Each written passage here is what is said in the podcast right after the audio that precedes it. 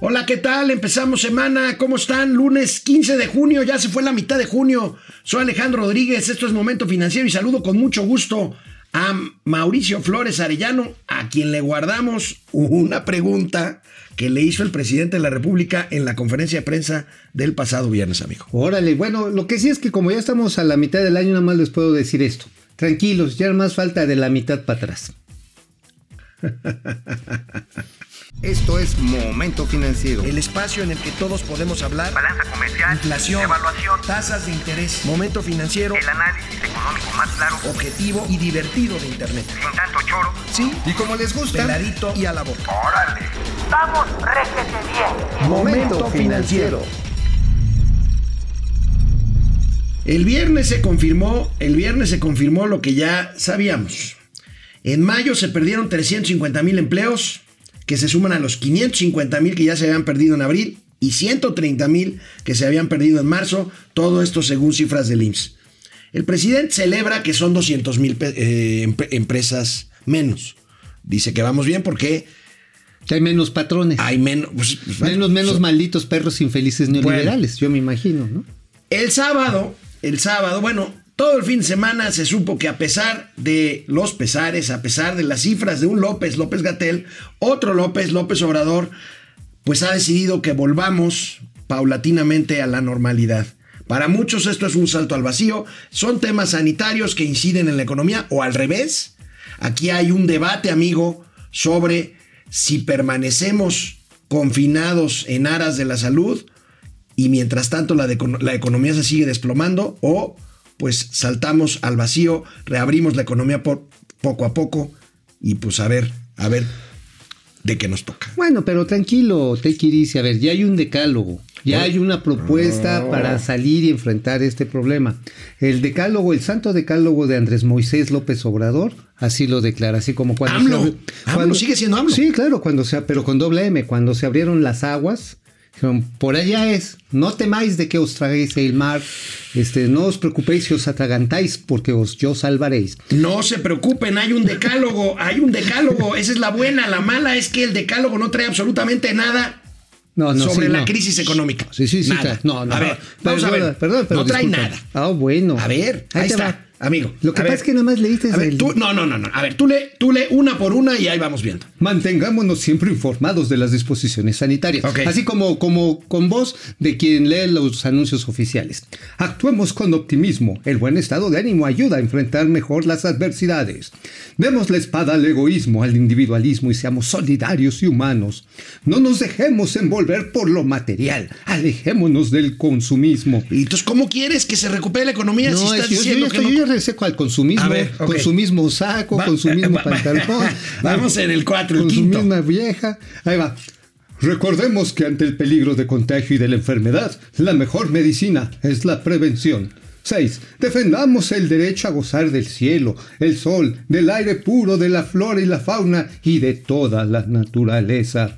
7. Alimentémonos bien, optemos por lo natural, lo fresco y lo nutritivo. Hagamos ejercicio acorde a nuestra edad y condición física. Coma frutas y verduras. Eliminemos las actitudes racistas, clasistas, sexistas y discriminatorias en general. Y finalmente, busca un camino de espiritualidad, un ideal, una utopía, un sueño, un propósito en la vida. Yo le hago una pregunta Gobierno a mi amigo, a mi amigo México. representante en Amén. este distrito. En este distrito a momento financiero, Mauricio Flores es el representante de los testigos de Jehová y le hago, No, no, no. le hago con los una testigos de pregunta. Jehová que me caen re bien. Le hago una pregunta. ¿Estos 10 puntos servirán para recuperar los 2 millones de empleos? A ver, son las tablas de la ley diciendo- de la 4T, no blasfemes, arrodillaos, pecador neoliberal. ¿No entendéis el fondo del mensaje redentor? Bueno, ahí te va. Es que no has visto el video, que sí está bien cotorro. El video que, este, que sacó el presidente es larguísimo. Y en el punto 7 se hace referencia a que hay que regresar a, pues, a la creencia de animales en traspatio, en azoteas, a pues, que sembremos maicito en las azoteas, ahí en el condominio del Infonavit, pues meter unos borreguitos, Este, met- ándale, cultivar mota, pues yo creo que puede ser una buena opción. Este, puedes ponerte también unos pepinos para que 700 veces hagas, hagas este, ensalada en tu casa, criar gallinitas. Realmente. ¿Vas a matar a tu gallina? No, espérate. A mi doña Ustedes me la vas, me la vas Bueno, respetando. Este es el regreso a la normalidad, según Andrés Manuel López Obrador. Comer bien, que no es abundante, ni cosas exóticas, extravagantes, caras, no. Es comer lo natural, las frutas de temporada, el bendito maíz, el frijol, lo que nutre hacer a un lado todo lo que tiene químicos, hormonas, hacer a un lado los productos chatarra, eh, bebidas azucaradas, sales, grasas. Oye, Chepino Peralta. Chepino Peralta, cocinando con AMLO. Cultive sus propios vegetales en la azotea. Horticultura con AMLO. Críe a sus gallinas, a sus pollos, a sus vaquitas. Agroindustrias AMLO. Oye, Amigo, ya en serio, ya en serio. Tú dices un decálogo para salir de esta bronca que tenemos encima y pues yo esperaba un programa de medidas económicas Ay, bueno. serias, fiscales, contracíclicas. oye, todavía le haces carta a los Santos Reyes, ¿verdad? Sí. Hijo. Bueno, a ver, déjame, les digo una cosa. Esto que dice específicamente que es que les dan hormonas a los pollos, aguas, ¿eh? En la agroindustria, en la avicultura moderna que hoy tiene México, está comprobado que no se les da hormonas de crecimiento a los pollos. No hay. El único aditamento que le dan, y eso en algunos casos, es que les dan a comer cempasúchil picado con el alimento balanceado. ¿Por qué les dan cempasúchil, amigo? ¿Sabes por qué? Porque. Porque es lo que colorea la piel, eh, la carne del pollo. Ok. Ah, entonces es un colorante natural, no es químico. Ajá, eso debe quedar muy claro. Pero, pues, como el presidente no investiga, no lee, pues dice que, que traen hormonas y que por eso luego a uno le salen así sus boobies por andar comiendo Ahora, mucho. si, si combinas el cempasúchil, si combinas el cempasúchil con este fruto rojo, ¿cómo se llama? ¿Betabel? Con betabel Con betabel, pues a lo mejor te sale un pollo color morena. morado. Por eso, color morena. Órale, sí, lo combinas y sale. Bueno, regresamos después de una pausa. Canal 76 de Easy, de lunes a viernes, 4 de la tarde. Bueno, amigo, a ver, Diga, dígale. vamos a revisar, vamos a revisar este lunes 15 de junio, mitad del año, los tres proyectos insignia del presidente López Obrador. Empecemos, si te parece, con el Centro Paleontológico, perdón, el aeropuerto de Santa Lucía. Bueno, llamó mucho la atención, amigo. ¿Los Le hizo una entrevista, Carlos Marín, el exdirector del periódico Milenio, Carlos Marín, periodista, le hizo una entrevista al general responsable Híjole, de la sí. construcción del aeropuerto de Santa Oye, Lucía. qué buena entrevista. Muy ¿eh? buena entrevista. Muy buena es el general Gustavo Vallejo, a quien ya habíamos visto en alguna mañanera, ¿eh? Chéquense esto, por favor. Chéquenselo. Serán civiles los que administren el aeropuerto. Exactamente. Y los, los gananciales del proyecto son para la Secretaría de la Defensa Nacional. Y en esta, ¿Los qué? Las ganancias. ¿Las ganancias? Exactamente. A Chihuahua. Así si es. no es la dueña del aeropuerto. Bueno, el Ahorita maneja un presupuesto que es de todos los mexicanos. Pero bueno, esa es una directiva presidencial. Que el aeropuerto, las ganancias sean para la Secretaría de la Defensa Nacional, previo efecti- efectivamente el desglose de recursos para mantenimiento y demás insumos. Oye, me da mucha risa porque me estaba acordando que nuestros amigos chairos siempre te acusan, dicen, eres un chayotero, prianista. Pues se chayotearon a la Secretaría de la Defensa Nacional. ¿eh? Oye, pero échate, échate por fácil. favor, échate por favor una miradita a la cámara, como lo hizo Carlos Marín cuando dijo, oiga, pero ¿qué son gananciales? Las Pues ganancias. las ganancias. ¿Y para quién son? Pues para el ejército. A ver, échate una de A esas. ver, así. Para, pregúntame, Leo. A- a ver. tú dime, ¿qué son para- Oye, ¿para quién van a ser las ganancias? ¿Para el ejército mexicano del aeropuerto? Sí, claro. Es una directiva presidencial. Bueno, híjole, híjole, esto sí está. Oye, el aeropuerto, este, el aeropuerto por el que yo lloro todos los días, el aeropuerto de Texcoco, de Texcoco, iba a dejar ganancias para todo México. Claro, es un proyecto que estaba planeado nada más del TUA, es decir, de la tarifa única aeroportuaria, que iba a dejar 50 mil millones de pesos libres de polvo y paja, ya pagados los Oye, impuestos. pero mira, el general constructor, el general Vallejo, presumió la calidad de su aeropuerto. A ver. Le preguntó Carlos Marino, oye, pero el aeropuerto de Texcoco lo diseñaron eh, arquitectos muy prestigiados a nivel mundial. Foster, Foster. Norman. A ver, vamos a ver.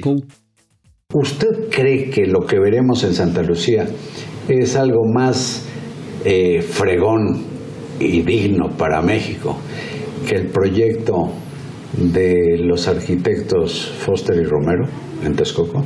Le vamos a demostrar que los mexicanos no necesitamos tener apellidos rimbombantes para hacer bien las cosas. Oh, ¿Acepta el reto? Pues acepto, pero solo le recuerdo que Foster es de los constructores punta en el mundo de aeropuertos. Bueno, a los hechos nos remitiremos. Oye, ¿sabes qué? Yo la otra vez vi un poco el proyecto que traía en su momento Riobó acerca de este aeropuerto. ¿Sabes cuánto costaba el metro de construcción en Santa Lucía? ¿Cuánto? Lo ponían en 180 pesos el metro cuadrado. Eso está por debajo de los 220 pesos metro cuadrado que cuesta construir una casa de interés social. En otras palabras, pues es este, no quiero usar la palabra Infonavit porque soy ya despectivo, pero pues va a ser una construcción precaria. Va a tener, yo creo que concretito ahí, este, ahora sí que le dicen aplanado y pulido. Este, a lo mejor vinilio con golium en las paredes. este, no va a tener certificados LED, amigo. El certificado LED lo traía el aeropuerto de Texcoco, que garantizaba que toda el agua que iba a utilizar iba a ser captada de lluvias, tratada por las plantas nueve plantas que se iban a construir y esta no iba a generar presión hídrica sobre la zona. La zona de Santa Lucía tiene un grave problema. No tiene agua potable. Es la cuenca de Cuautitlán, así se llama.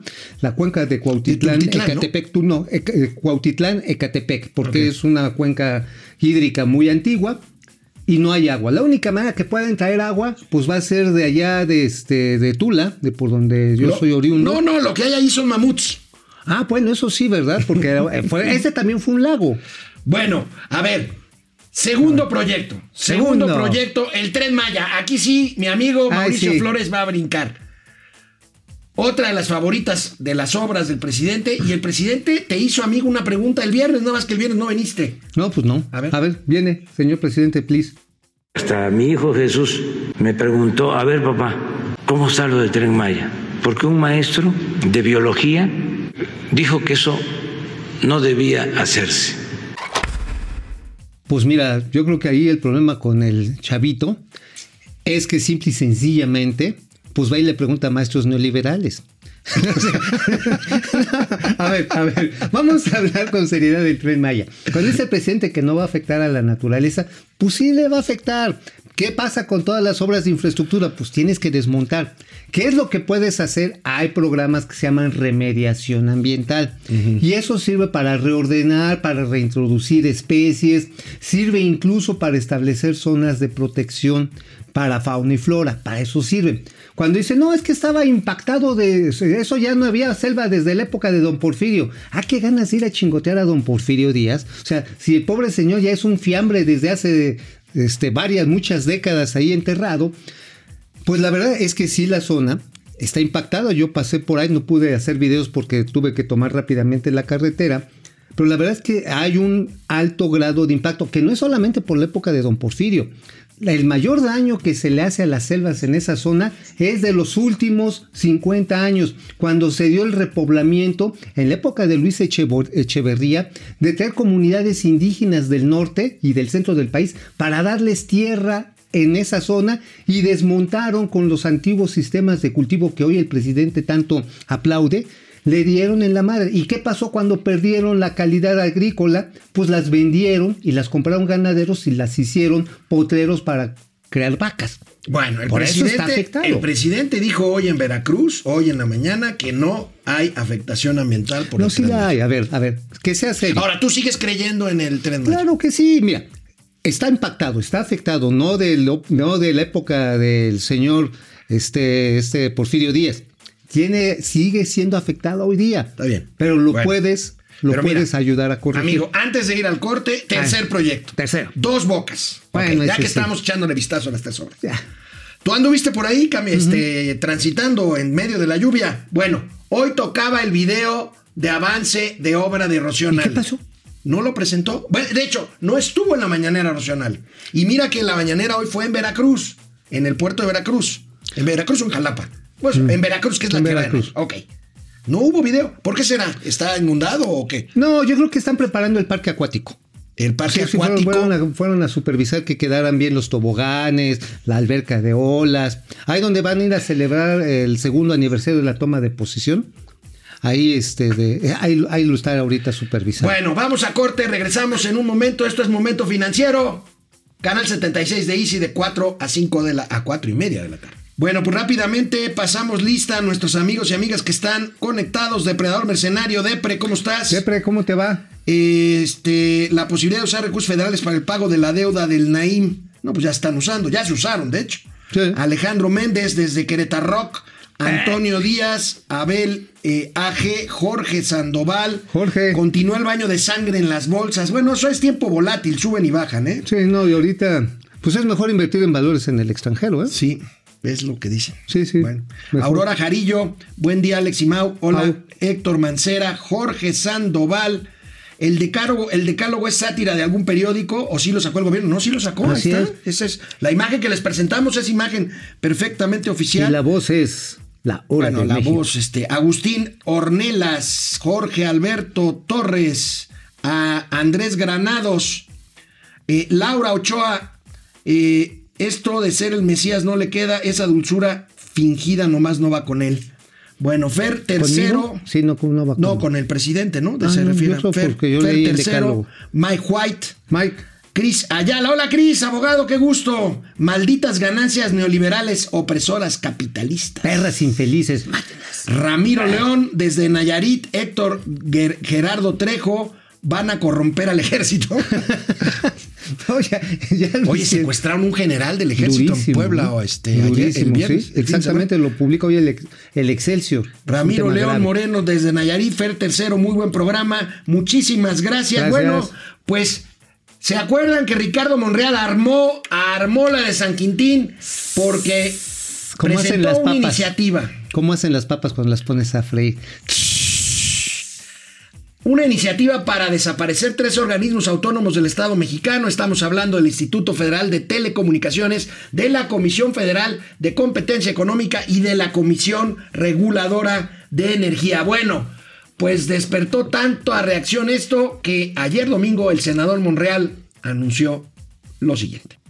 Es importante aclarar que no hay intención de crear un superpoder, ni dar paso al autoritarismo o a la concentración de funciones de estas instituciones en el Ejecutivo, mucho menos eliminar su carácter de autonomía constitucional. Por eso quiero dar a conocer mi decisión respecto al trámite de esta iniciativa, la cual se encuentra enlistada en la Gaceta de la Comisión Permanente pendiente de su turno y del inicio del proceso legislativo. He decidido posponer la presentación e iniciar un proceso abierto de discusión, de enriquecimiento y de valorización de la misma.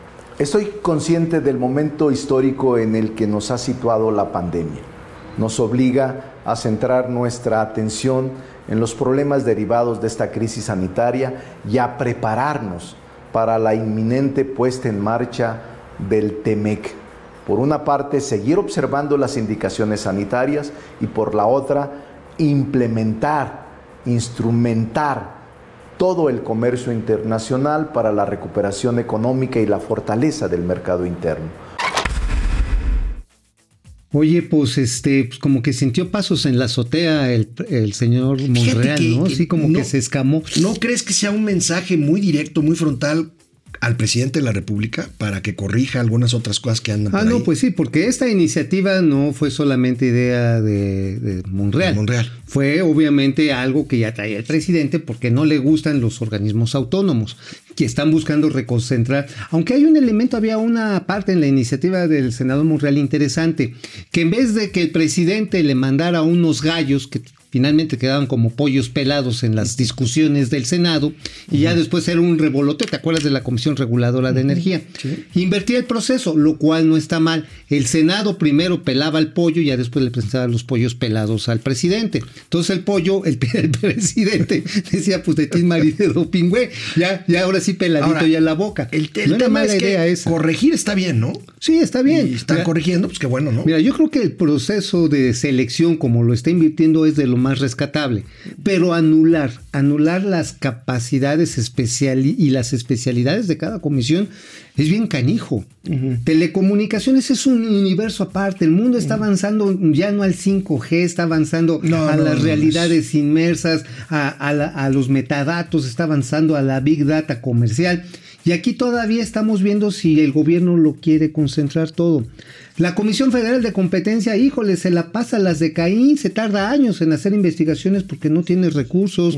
Y la Comisión Reguladora de Energía nada más le está dando el avión a este, a Manuel Bartlett. Nada más Bueno. diciendo- Entonces, oigan, son cosas muy serias como para que sea un solo organismo. ¿eh? Bueno, amigo, ayer la confederación o el grupo este de gobernadores del PAN, son nueve gobernadores, proponen un nuevo pacto fiscal, hacen un mensaje, le dan, le hacen un mensaje al presidente duro, un mensaje Ahí al lo tenemos. de la- ahí, A ver, viene.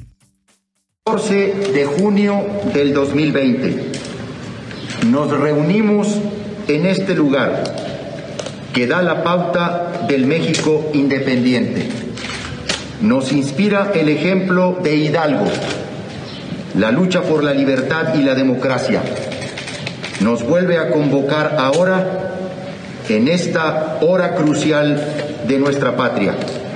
Los gobernadores de Acción Nacional, el gobernador de Aguascalientes, Martín Orozco Sandoval, el gobernador de Baja California Sur, Carlos Mendoza Davis, el gobernador de Chihuahua, un servidor, Javier Corral Jurado, el gobernador de Durango, José Rosa Saizpuro Torres, el gobernador de Guanajuato, Diego Sinué Rodríguez Vallejo, el gobernador de Querétaro, Francisco Domínguez Servién, el gobernador de Quintana Roo, Carlos Joaquín González, el gobernador de Tamaulipas, Francisco García Cabeza de Vaca,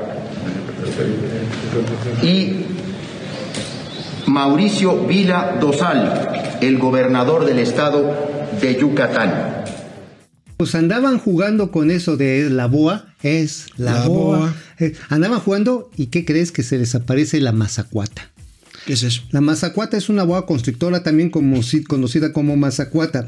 Es la serpiente más larga y robusta de México. Mide hasta 5 metros de longitud, hocico y cloaca y se alimenta de roedores y Ahora, ciervos. ¿qué implica que estos gobernadores pidan un nuevo, pacto, un nuevo pacto fiscal? Pues simple y sencillamente que el actual no funciona porque les quita más recursos de los que ellos pueden generar y esto le está afectando precisamente a enfrentar problemas como la pandemia y la crisis económica. Y esto es una señal muy fuerte para fortalecer el federal- federalismo y hacerle un contrapeso Mira, al gobierno central. En YouTube, Luis Roberto Muñiz nos dice, ci- citando, va a Quintana Roo el presidente y le cae tormenta. Cancela Seguro Popular y le cae una pandemia. Quiere construir un aeropuerto y las aerolíneas quiebran. Bueno, está bien. Oh, sí. Bueno, pues mañana vamos a hablar de una carta que se envió al secretario de Estado norteamericano en contra de la política energética de México. Ya no nos da tiempo hoy, pero mañana la comentamos aquí con Mauricio Flores. Nos vemos.